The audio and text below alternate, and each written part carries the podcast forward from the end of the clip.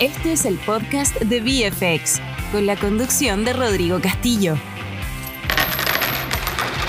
Be Smart, Be in Control, VFX.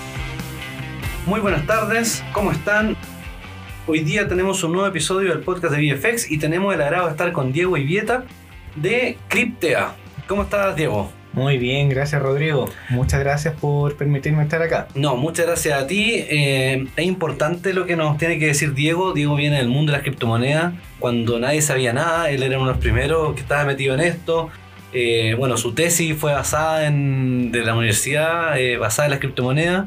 Así que para comenzar nos gustaría que te presentaras, que nos contaras un poco de ti y después nos vamos a meter un poco de lleno en todo lo que está pasando con las criptomonedas, que la gente tiene muchas dudas. Creo que las criptomonedas están pasando por un periodo de, de, poca credibilidad, entonces para ir resolviendo esas dudas. Entonces, cuéntanos un poco eh, sobre ti, tu mundo, de las criptomonedas y cómo comenzaste en esto. ¿Y hace cuánto también? Sí, gracias Rodrigo. Mira, eh, de profesión soy ingeniero civil industrial. Como dijiste, mi tesis fue basada, armé un modelo de negocio que estaba basado en el arbitraje de criptomonedas en distintas plataformas. Entonces, hasta el último minuto mis profes no me creyeron. Pero siempre hubo aquellos que confiaron en mí y evidentemente fue un, un, legado lo que fui dejando porque sobre todo me basé en lo que es educación. Bueno, eso de haber sido como marciano para tus profesores. Pues, o sea, imagínate, tú estudiaste en la Chile, ¿cierto? Así es. Profesores sumamente tradicionales y llega alguien con una cuestión completamente nueva, diferente, hablando de ya el arbitraje en sí mismo, ¿cierto? Entre divisas común y corriente, ya algo a lo mejor medio complejo para entender. Pero después cuando le mete la criptomoneda por medio, era algo totalmente, a lo mejor, eh, para la mente de los profesores que era alguna mentira o que no, que no existía. Claro, claro. Aquí me tocó eh, varias veces explicar lo que era Bitcoin, varias veces explicar lo que era blockchain y con pere manzana. En el fondo la, idea era poder contarle a ellos que a partir de esta tecnología uno podía generar renta. Y, bueno, me, me, metí en este mundo hace seis años, en 2016 las conocí eh, y la primera experiencia que tuve con ellas fue desafortunada. ¿Y cómo llegaste tú a las criptomonedas? ¿Quién te las presentó? ¿Las buscaste solo? Ojalá la hubiera conocido por internet eh, hace mucho tiempo atrás, pero las conocí con un amigo que me presentó un sistema que podíamos hacernos millonarios, era el cuento. Claro, pues ese es como lo que todos están buscando, la plata fácil que finalmente termina siendo el aprendizaje de muchos de nosotros. Así es, y cuando me presentó las cripto, yo solo entendía lo que era Bitcoin y ya mi mente no, no estaba tan tan amolada como hoy día. Entonces, frente a la poca, eh, poco acceso a información que había en ese tiempo, 2016, había mucha información basura.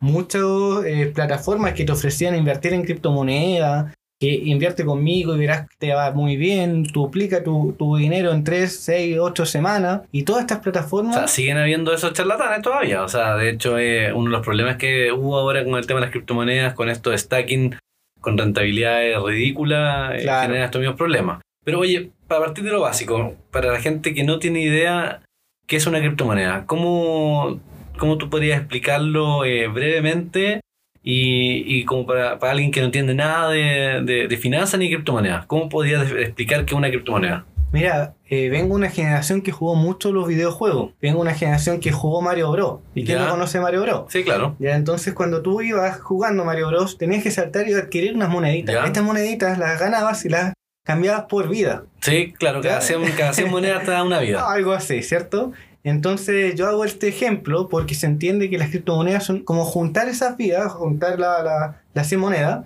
eh, y poder intercambiarla, pero no por vida, sino que por peso real. ¿ya? Entonces es algo digital, ¿verdad? Que está, como dice la palabra, encriptado eh, y que le permite a la gente adquirir capitales reales eh, en base a algo que está en la web, en, en el, el, sistema que se llama blockchain. Ya ahí viene otro nombre que, que también todo un, tema conversar de blockchain. O sea, el problema es cuando uno empieza a hablar de esto, empieza a meterle cada vez más términos que son completamente nuevos para la mayoría de la gente. O sea, piensa, yo llevo en finanzas 12 años eh, y los últimos dos años para mí esto es más natural, pero eh, sigue siendo, o sea, el stacking, por ejemplo, es algo relativamente nuevo, o por lo menos para mí fue algo nuevo. Yo lo aprendí hace dos años el stacking. Eh, y siguen saliendo cosas, después tienes los pancake swaps, y siguen apareciendo términos que, que, le meten más complejidad a, a todo esto. Sí, por eso hago siempre la referencia de llevarlo a algo en que la persona habitualmente lo utilice. Tú vas a comprar un café con criptomonedas, muy difícil eh, ver que se venden cafés con criptomonedas. ¿Por qué? Porque siempre hay cobros de comisiones, por ejemplo. ¿Ya? Eh, cobros por envío. Y ahí observamos muchas veces los cambios que no, no favorecen a que está comprando ni a que está recibiendo. Pero eso es porque a lo mejor todavía no es un medio de pago muy popular. Eh, y, la- y las criptomonedas eh, actualmente solamente, o sea, no es una moneda de, de traspaso de, de bienes, ¿cierto? Actualmente un método de, de inversión, ¿cierto? Eh, se dijo que era para protegerse de la inflación, eh, pero no es algo como que la gente ocupa normal- normalmente para comprar y vender activos. Así es. En el fondo hoy día, ¿por qué se creó la criptomoneda? Vamos a, a ese tema. Eh, cuando se inventó en 2019, que empezó a funcionar, desde 2018 habían propuestas en papel para que pudieran construir un sistema de intercambio eh, entre personas, entre que Rodrigo le enviara dinero a Diego y así nadie más eh, estuviera de intermediario. Como el peer-to-peer que El peer-to-peer. Exacto, ¿viste? Otro término más que... Exacto, van apareciendo.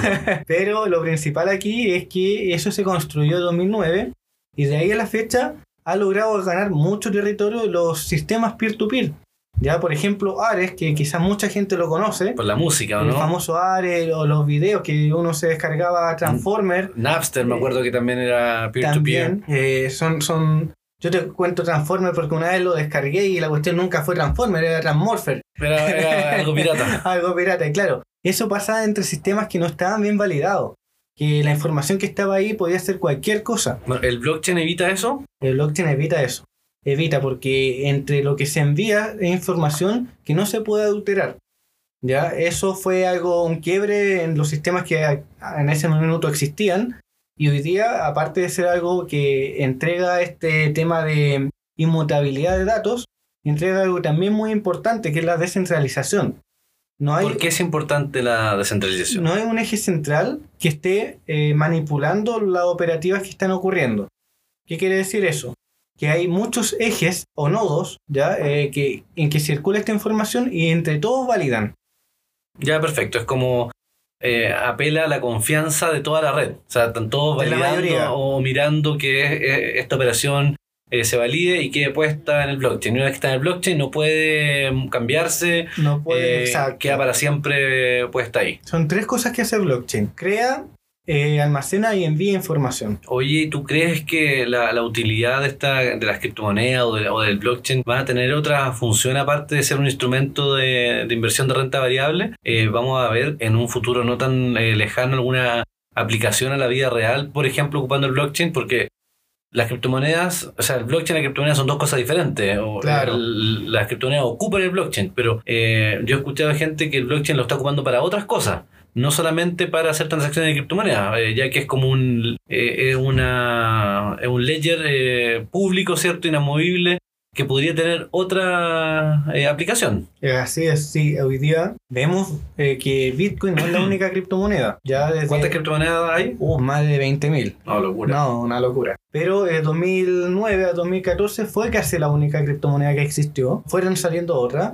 Eh, porque era un código abierto. Al ser open source, cualquier persona que quisiera programar sobre esta, sobre esta información, sobre esta tecnología, podía hacerlo y de cambiarle una, una letra al código le cambiabas la criptomoneda que finalmente resultaba. O sea, y Ya. por eso se crearon tantas criptomonedas. Y por eso se crearon tantas criptomonedas que cada una tiene una dis- distinta blockchain. Ah, ¿ya? perfecto. O sea, el Bitcoin tiene su blockchain, después, Exacto. bueno, Ethereum, que corre en otra... Ethereum se llama la blockchain y Ether se llama la moneda que corre en la blockchain de Ethereum. Ah, perfecto. La criptomoneda es Ether. Ether, Ah, así es. y, y el blockchain se llama Ethereum. ¿Y cómo se llama el blockchain de Bitcoin? Mira, había algo que hasta el 2014, 2013 no, no se utilizaba otro nombre. Se llamaba Bitcoin a la blockchain y Bitcoin a la moneda. La manera de diferenciarlo era porque una tenía la B mayúscula y la otra la B minúscula. ¿Ya y cuál era cuál? La mayúscula era la blockchain ya, tal, perfecto. y la menor era la, la moneda. Pero finalmente se terminó cambiando el nombre a blockchain para hacer la diferencia entre Bitcoin y blockchain.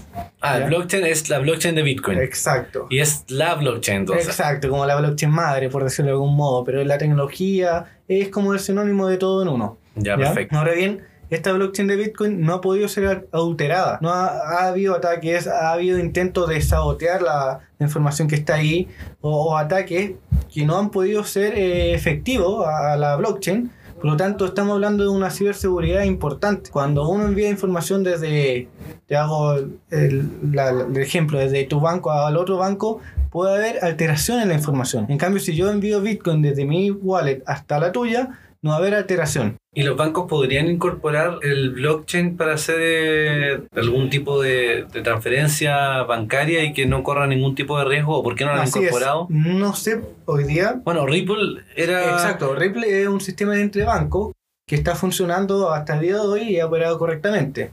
Ya tú puedes entender que ellos envían SWIFT entre bancos. Sí, claro. Entonces, eh, si yo envío SWIFT, sé que la plata va a llegar y no se va a perder. Que el gran problema que hoy día existe en bancos que tienen SWIFT y envían su dinero y nunca más aparecieron. Ya entonces, eh, el claro ejemplo de esto en, en los bancos es la blockchain de Ripple. Y se llama blockchain de Ripple. Claro, Ya, perfecto. Oye, eh, y bueno, tú desde que saliste de la universidad, tu, tu trabajo ha estado enfocado en las criptomonedas, ¿cierto? sí. Eh, y tú creaste una, una empresa que se llama Cryptea, que está enfocada en la educación y asesoría de criptomonedas. Así Eh, es. ¿Cómo nace esta, esta idea y por qué no ingresar al, al mundo de finanzas tradicionales, ¿cierto? Eh, lo más probable es que con tu título de ingeniero civil de la Chile hubieses podido trabajar en cualquier parte de, de- de alguna banca tradicional. Pero ¿por qué decidiste, cierto, eh, empezar algo que era tan desconocido y que a lo mejor uno no sabía que tenía potencial en ese momento? Claro, a mí me pegó fuerte el tema del emprendimiento 2016. Conocí lo que era, entendí que no era emprendedor, que, que quería hacerlo, o sea, a toda costa quería ser emprendedor, pero no sabía qué era, invertí en criptomoneda. En ese tiempo no lo consideré, para nada es considerar un emprendimiento invertir en criptomoneda. No, olvídate, no. Entonces, yo al momento de invertir, perdí dinero con, con mi socio de ese entonces. Eh, perdimos cerca de 10 Bitcoin. Uy, qué locura. Em, no los pudimos recuperar, o sea, fueron perdidos en una ICO, que es una ECO, una oferta inicial de moneda. Una Initial Coin Offer. Eso. Otro Entonces, término para anotar. La ICO. la ICO, las famosas ICO que en 2016-2017 tuvo, pero de moda, y el 93% de ellas en el mundo fueron estafas. Entonces, China prohibió las ECO, am, y eso también implicó una pérdida en el valor de, las de, de Bitcoin y todo el tema. Am, dicho eso, 2017 fue un año medio oscuro, pero entendí que si compartíamos la información que nos había pasado a nosotros, eh, menos gente iba a resultar estafada. Entonces empezamos a difundir la, la información nuestra, cómo se invierte correctamente, trabajamos con los amigos de Buda, trabajamos con los amigos de CryptoMarket, enseñando cómo utilizar estas plataformas y recorrimos cerca de 10 universidades. Entendíamos que la gente nos pedía cursos, nos pedía estar ahí eh, con ellos, ayudarlos. Y ahí formalizamos. En ese tiempo nos, nos apodábamos con otro nombre. En 2019 decidimos rebrandearnos y generar Cryptea. Porque ¿Cómo se llamaban antes? Proyecto Trading. Proyecto Trading. Claro que eso es un poco más genérico, o sea, puede ser cualquier Claro. cosa trading.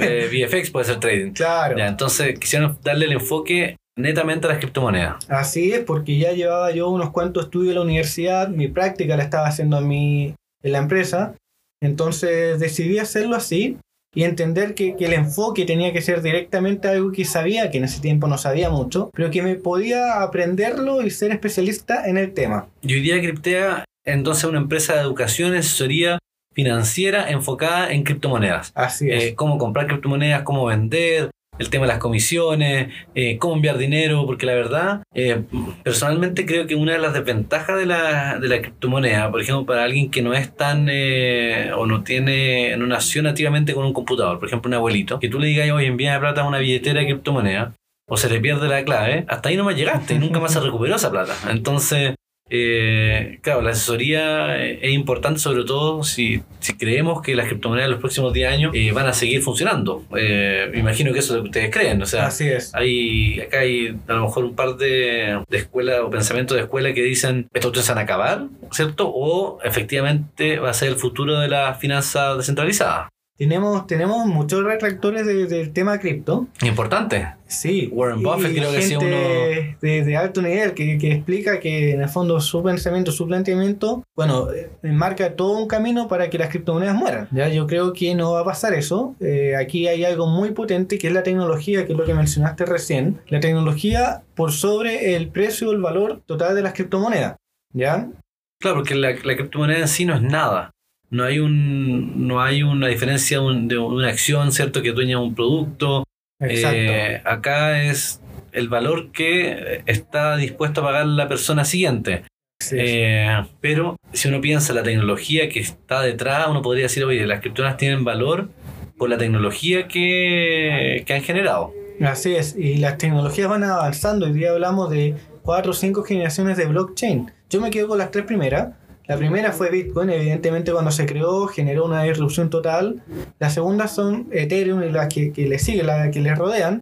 Las terceras, que son eh, blockchain de tercera generación, vienen a solucionar problemas de adap- adaptabilidad, de escalabilidad. ¿Cuáles son monedas, por ejemplo, contract. de tercera generación? que por ocupan- ejemplo, Cardano, por ejemplo, Stack. Ya, Ya, perfecto. yo, yo conozco el ecosistema Stack, en ella se trabajan distintos programas, pero hablar de una blockchain que no sea Bitcoin es como hablar de un sistema operativo. Claro, Windows, Linux y Sí. no sé qué más se ocupa, pero... Pero claro, eh, tiene muchas opciones dentro y tienes montones de, de cosas que puedes ir haciendo. Porque supongamos a cada eh, aplicación descentralizada le corresponde, por ejemplo, un token. Y hoy día vemos tokens de absolutamente todo. No, claro. sí. Ahí está el sistema nuevo, un metaverso, los NFT, está el sistema de tokenizar eh, propiedades. Oye, hay ¿por qué no nos temas. un poco ya que estamos saltando eh, el, el NFT?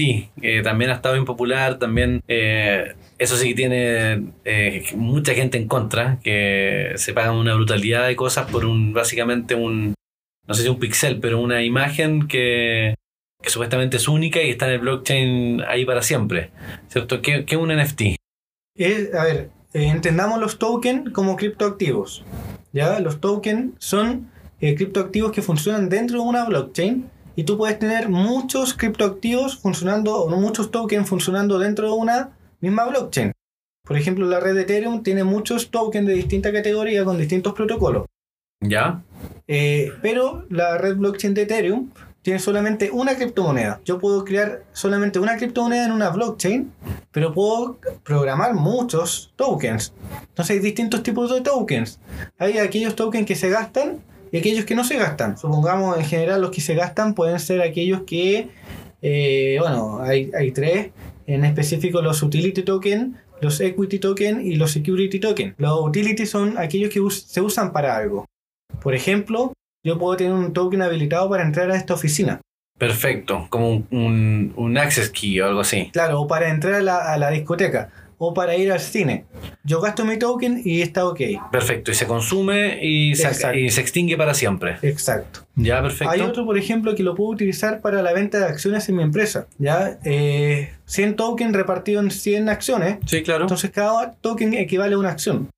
Un equi- equity token es eso. Cada, token equivale a una acción y por ejemplo, si yo lo quiero utilizar para una votación importante dentro del directorio, le reparto a los directores cada uno su cantidad de token y ellos hacen la votación entregando ese token. Perfecto. Eh, por otro lado tenemos los eh, security, que son aquellos que adquieren un valor eh, competitivo en, las- en las bolsas bursátiles.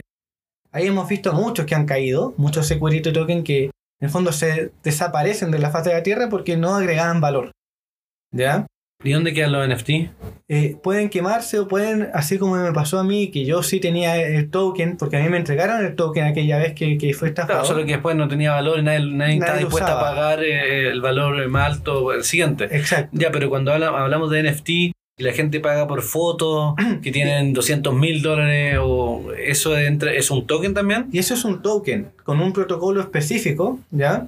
Eh, que lo que lo único que hace es que este token específico tiene un carácter único. Y ese carácter único es lo que lo hace especial. ¿Ya? Ese, la unicidad de, ese valor, de ese activo, eh, implica que no se va a poder gastar en el tiempo. Y eso va a significar que una pista de música siempre va a ser esa misma pista de música. La música de Beethoven anclada en un FT va a significar que toda la vida, durante todo el recorrido de la blockchain que, está eh, este token, siempre va a ser ese mismo... ¿Y yo puedo transformar cualquier cosa en un NFT entonces? Prácticamente todo lo que se pueda digitalizar, sí. Por ejemplo... El vaso de agua, No. no, sé si no. Claro, no, pero por ejemplo, yo tengo el- una tarjeta, vaso, una tarjeta de béisbol. Ya, ¿cierto? Se- que las tarjetas de béisbol se, se transan, ¿cierto? Ya. Tienen, van adquiriendo valor. yo tomo una foto de esa, la escaneo, lo puedo transformar en NFT. Exacto. Exacto. La foto. Claro, Ya. la foto. Ahora te hago el ejemplo. Sí tienen valores aquellos que generan un impacto real. Eh, aquellos que no generan impacto real, que no trascienden, no tienen valor. Te hago el ejemplo con eh, los whisky. Hay whisky que se venden como NFT. ¿Los qué? Whisky. Los whisky del trago. Sí. ¿Ya? Entonces tú tienes el NFT y lo quieres consumir. Quieres que, que alguien, que la empresa que, que se dio estos NFT, te, te consideren ok eh, y tú entregas el, el token a la empresa, la devuelves y ellos te entregan el producto como tal. Ah, ¿ya? perfecto. Entonces ahí veo que sí hay una utilidad real Ya, del token eh, en cuanto a lo que se puede hacer. ¿sí? Pero si yo te vendo una foto y este cuadro fotográfico es único, exclusivo, etcétera, etcétera, es difícil dar con que eso tenga mucho valor, a menos que, por ejemplo, sea la foto de un juicio con el que tú puedas ganar algo, o la foto de, por ejemplo, la, la foto de ayer de la señorita alcaldesa que estaba ahí, la primera foto, Ah, a lo la- mejor tenía valor. O la fotografía del golpe de, de Will Smith. Perfecto. E- esas cosas que son únicas, son trascendentes a lo mejor, eh, puede tener un valor. Pero no que valga esa fotografía de 2 millones de dólares, es algo... Ya, pero eh, Discutible. se han visto locuras así, o sea, esa, esa es. foto de los simios que se pagan Colecciones. colecciones, exactamente. Eh, bueno, hay mucho por entender. Entonces, Oye, eh, y con respecto, bueno, eh, han sido meses duros para la bolsa y las criptomonedas no han sido la excepción. Eh, cuando yo partí en inversiones, ¿cierto? Todo el mundo decía que la criptomoneda era un refugio para la inflación y hemos visto que cada vez las criptomonedas, o sobre todo el, el Bitcoin que arrastra a otras criptomonedas, se parecen mucho más o se comportan como el S&P. mm, ¿cierto? Como el Standard Poor's o el, el índice norteamericano. Eh, en un momento teníamos una correlación inversa, pero ahora vemos que si cae la bolsa, cae la cripto. la cripto. Entonces, eh, y sobre todo ahora que las cripto, aparte que tenemos problemas eh, globales de inflación, tenemos posible recesión técnica, entonces tenemos todo eso sumado, las criptomonedas les pega, pero han habido un par de, de no sé si estafas, ¿cierto? Pero eh, pasó con eh, Terra. Tierra, claro. Terra, que era una, una criptomoneda algorítmica, si no me equivoco, o una de las dos era al- algorítmica, y que ejecutó algo y se terminó yendo a, a cero prácticamente, ¿cierto? Eh, donde causó un pánico importante en la criptomoneda. Y el Bitcoin rompió los 18.000 y era un piso importante que no se rompía hace mucho tiempo. Y después, en consecuencia de eso, tuvimos el problema de Celsius. Ahora, claro. ¿Cierto? Y Claro. Celsius, para que la gente entienda un poco, era un exchange, ¿cierto? ¿O no? ¿O era un, un lender de... eh, o, o alguien que daba intereses por Claro. tú esto, est- eh, hacer, Por guardar las por criptomonedas. hacer el sta- stacking de criptomonedas, ¿cierto? Entonces, como básicamente un banco de criptomonedas donde yo entrego mis criptomonedas y yo me entregan un porcentaje eh, por mantener estas criptomonedas ahí. Y el problema fue que estas rentabilidades eran excesivamente altas, ¿cierto? Y por detrás, esta empresa Celsius tenía que generar altas rentabilidades y probablemente hacía inversiones cada vez más riesgosas para poder pagar estas rentabilidades. Y con el colapso de las criptomonedas, todo se fue A las pailas. a sí, las así. pailas, ¿cierto? ¿Cuánta plata eh, se perdió? Hay una estimación Bueno, cerca de 1,3 billones. de dólares. Sí. Se fue una locura de plata. Y Sí, ayer se declararon en quiebra, si no me equivoco. Claro, eh, se, se declararon, pero para la reestructuración. Ya en Estados Unidos se declaró para la reestructuración para que sigan funcionando, pero. eh, Capítulo 11. Claro, capítulo 11, exacto. Bueno, eh, voy al primer punto, que es la volatilidad dentro del mercado. La volatilidad siempre ha sido extraña en las criptomonedas. Cuando todos dicen que Bitcoin va a las nubes, baja. Cuando Bitcoin se suponía que iba a bajar mucho más, se va pero hacia arriba inmensamente.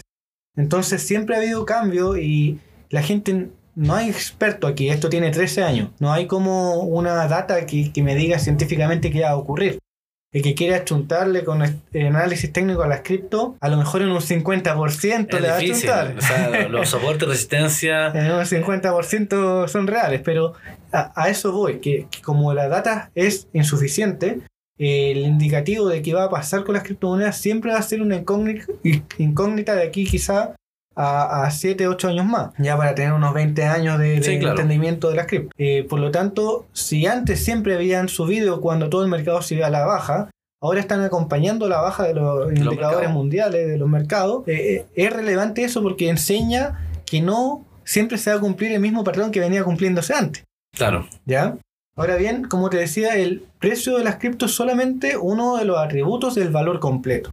Entonces hoy día vemos países que están incorporando, eh, sobre todo en Centroamérica, en África. Claro, pero la- el- actualmente el atributo principal por qué hay que comprar el activo es por el precio. O sea, Sí, cuando día- tú le preguntas al inversionista, él no, no está es. pensando, no, es que la tecnología de atrás, a lo mejor gente más capacitada como tú, ¿cierto? Y tu alumno eventualmente, entienden todo lo que, que conlleva la criptomoneda, pero cuando es el inversionista retail básico, él quiere comprar Bitcoin en 18.000 para venderlo en 50.000. Claro. Y le da lo mismo la tecnología, el blockchain, que el, el desarrollo mundial y que no hay un ente controlador.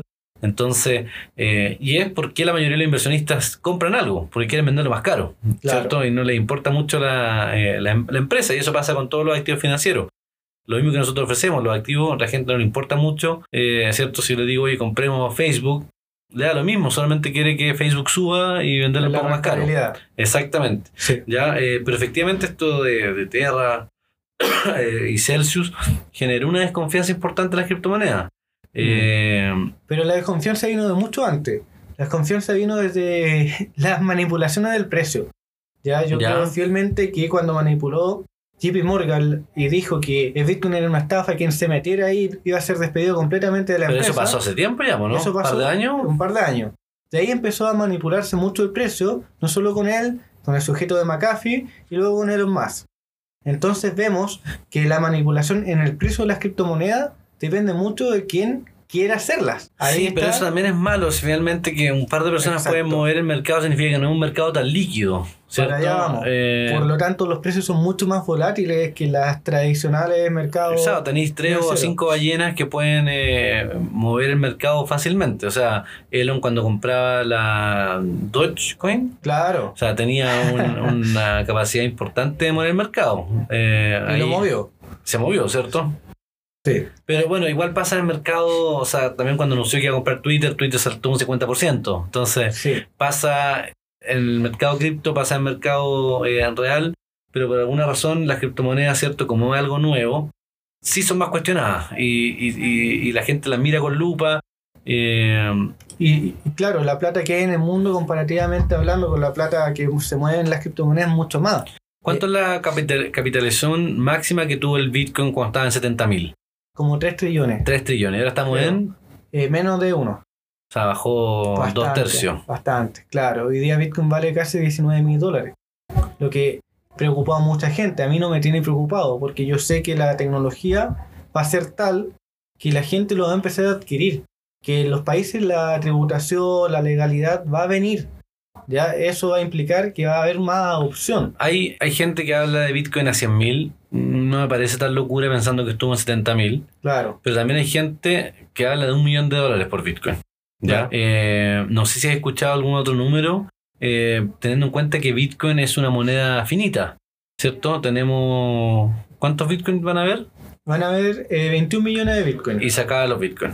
Así, en, en 100 años más aproximadamente. 100 años. 2140 se acaba la producción. Ah, pero pensé que era más rápido esto. Ahora va- disminuyó. Ahora cada cuatro años va disminuyendo la tasa de creación de los bitcoins. El famoso halving. halving. Otro término. ¿Y el halving qué es? es eh, aumenta la dificultad del algoritmo para resolver eh, el problema matemático. Y ese problema mate- matemático tiene una, un premio, ¿ya? Eh, el premio es Bitcoin.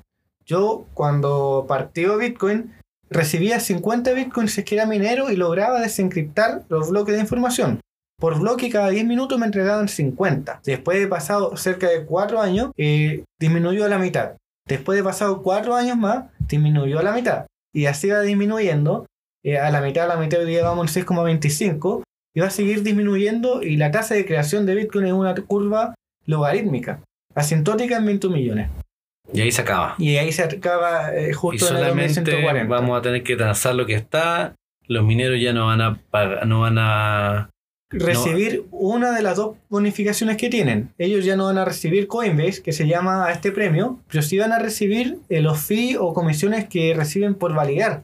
Y eso de validar significa hacer un traspaso, si que tú me envías a mí o, eh, ese traspaso tiene una comisión. Claro. Y esa comisión se le paga al minero que desencripta el bloque. y esa comisión ha ido disminuyendo en el tiempo y aumentando. esa e- es variable. Es variable. A algunos se le paga más, a algunos se le paga menos. Si quieres más rápido eh, tu validación, le pagas un poquito más. Claro, yo envié unas monedas que desaparecieron. Porque fueron tan poquitas Que se las comió. Sí, que nunca se enviaron. O sea, mandé, ponte, no sé, 50 ripples a 10 centavos, no sé. Claro. Entonces, era tan poco la comisión que se quedaron no sé dónde. En, en la nube, no sé cómo se dice, y, pero. y lo que dijiste tú de recién sobre el tema de las empresas que hicieron un programa como UST que falló por un tema logarítmico, ahí, algorítmico, perdón, eh, ellos, claro, toda la, la- la- todo el capital que estaba en el proyecto madre, en el proyecto matriz que era Terra, intentaron eh, traspasarlo a este subprograma que falló, al final terminan cayendo los dos. Y eso generó también un, un colapso en el sistema de confianza Sí, claro. de las criptomonedas. O sea, ahí hablamos de que Terra estaba casi en el top 5 dentro de, de los primeros 5 cripto que movían el mercado. Y ahora está. No. No, y ya, ya desapareció del mapa. Prácticamente la exchange y la plataforma de intercambio las quieren. ¿Sí? Y algo similar está pasando con Celsius. Tal es la desconfianza que ya hay sitios donde ya no se puede utilizar Celsius o están restringidos los tokens que, que antes eh, se utilizaban a buen precio. Ahora bien, no, no todos ganan. Si hay alguien que pierde es porque otros ganan. No, claro, si esto es oferta y demanda como el mercado tradicional. Así es. Si alguien está dispuesto a vender, alguien está dispuesto a comprarlo y, y así se van ejecutando los precios. Y ahí es donde también aparecen otras empresas que ponen el nombre Celsius.2 como un token, una criptomoneda nueva. En realidad son estafas, no, no son Sí, hay, que estar la aten- real. hay que estar atento a, a- las estafas, porque claro, las criptomonedas se han prestado para muchas estafas, ya que es electrónico, ¿cierto? Uno puede caer, pinchar el link acá, eh, anota tu billetera, te roban la, Así es. eh, las criptomonedas. eh, y, y- y la verdad es que es bien complejo. eh, La seguridad de la blockchain en sí es infalible, pero la seguridad de las plataformas donde tú guardas las criptomonedas, no. No, y la seguridad de las personas, pues, o sea, yo puedo, oye, mándame, pincha este link, lo pincho y listo, se acabó. Entonces, efectivamente, o sea, hay un, vamos a tener que pasar por un periodo de, de educación muy grande. Eh, si queremos, vamos a querer incorporar las criptomonedas en nuestra vida, en nuestra vida eh, cotidiana. Oye, Diego, antes que nos despidamos, eh, tú tienes un evento eh, prontamente. No sé si quieres hacer la invitación Sí, eh, para ver si a alguien eh, le interesaría asistir, si quiere aprender de criptomonedas. Eh, la verdad es que nosotros en la plataforma nuestra tenemos criptomonedas, pero son a través de contratos por diferencia. Lo que tú haces, ofreces, es asesoría en el mundo real de las criptomonedas, de criptomonedas, por decirlo así. Entonces, si hay alguien que esté interesado, ¿cierto?, aprender sobre esto, eh, ¿por qué no nos cuentas un poquito de este evento? Y tú estás haciendo eventos re- regularmente, entonces, Claro. Bueno, te, te agradezco la instancia. Mira, nosotros vamos a hacer un evento el 30 de julio a las 16 horas, eh, aquí cerquita de, de Sanhattan, en el eh, Palacio de Cázar, ya para que las personas puedan asistir, sepan dónde es. Va a ser a las 16 horas y nosotros lo que planteamos es enseñar métodos eh, de resguardo de criptomoneda y de, re- de resguardo de valor, o sea, evitar que tú te- termines estafado de que puedas invertir en plataformas reales. Y no hablamos de que BFX no tenga criptomonedas reales. Y en el fondo tú vas a invertir dinero, da lo mismo si es en criptomoneda como tal, como activo, o si es en contrato por diferencia. Requieres un poquito más de educación si es en contrato por diferencia. claro, tenía apalancamiento por medio. Apalancamiento, se vende el lote, etcétera, etcétera. Entonces hay un grado más especializado. Y por el otro lado, por el tema de comprar y vender, en ambas partes tú puedes comprar y vender. Sí, claro. ¿ya? Entonces, en el fondo, la invitación es a que las personas puedan asistir. ¿Dónde pueden ver ¿Conozcan? información? ¿En la página de Criptea? ¿Tienen Instagram? Sí, en Instagram eh, tenemos la- el, el evento subido ya. La gente puede comprar ahí la, ¿La entrada? la entrada en criptea.cl ¿Ya? y también em, en LinkedIn también nos pueden seguir y van a poder encontrar eh, la, la página que pueden comprar el, eh, la entrada. La entrada vale 20 mil pesos y entregamos una tarjeta que es una Code Wallet ¿Ya? de regalo. ¿Y ahí qué puedo hacer yo con esa call wallet? Tú ahí puedes almacenar los bitcoins sin tener intermediarios. O Literalmente, sea, ahí si se hackean el exchange está lo mismo porque yo tengo mi... tus bitcoins los tienes seguros en la blockchain. Directo. Entonces, ¿qué es esa Cold Wallet como tal? Es una tarjeta simple donde está tu clave, tu llave privada y tu llave pública. Estas dos llaves son las que entregan el acceso a tus criptoactivos. Y yo tengo que tener una cuenta en un, en un exchange para poder una, para tener una No, cold wallet. Si yo, por ejemplo, mira, mi hija tiene un año. Yo quiero comprar un Bitcoin, lo quiero dejar ahí y entregárselo cuando tenga 18 años. ¿Ella tiene que tener una cuenta en un exchange después para poder recuperarlo? No, no necesariamente. Porque con el acceso de tus dos llaves, tú solicitas la creación de una wallet en, la, en blockchain y las wallets son, digámoslo así, personales, pero tú no necesitas edad, no necesitas en- ingresar tu, tu, eh, tu Mi- correo, mi tu nombre, nada de eso. Tú lo único que necesitas es aperturarla. Al aperturarla se crean eh, con una llave privada, una llave pública, se, un- se, se crea una dirección ¿ya? y también se crea una frase de recuperación donde si tú pierdes estas llaves, tú puedes recuperarlas con las 12 frases que te entregan ahí, 12 palabras, perdón, 12, 14, eh, depende de la complejidad, pero te tienes esta capacidad de, oye, perdí la llave, perdí la wallet, ¿puedo recuperarla? Sí, sí, puedes recuperar tu capital. Ya, existen opciones todavía. Sí. Excelente. Oye, qué bueno. Eh, Diego, te lo agradezco. Muchas gracias por este podcast tan informativo. Creo que la verdad vamos a tener que hacer otro episodio porque Quedamos Eh, cortos los temas. No, hay muchas cosas, van saliendo términos, palabras. eh, y sobre todo si esto es la tecnología del futuro, tenemos que estar cada vez más, más informados. Así que te lo agradezco mucho eh, por acompañarnos hoy día y espero poder tenerte pronto en otro capítulo del podcast de VFX. Muchas gracias. Muchas gracias a ti.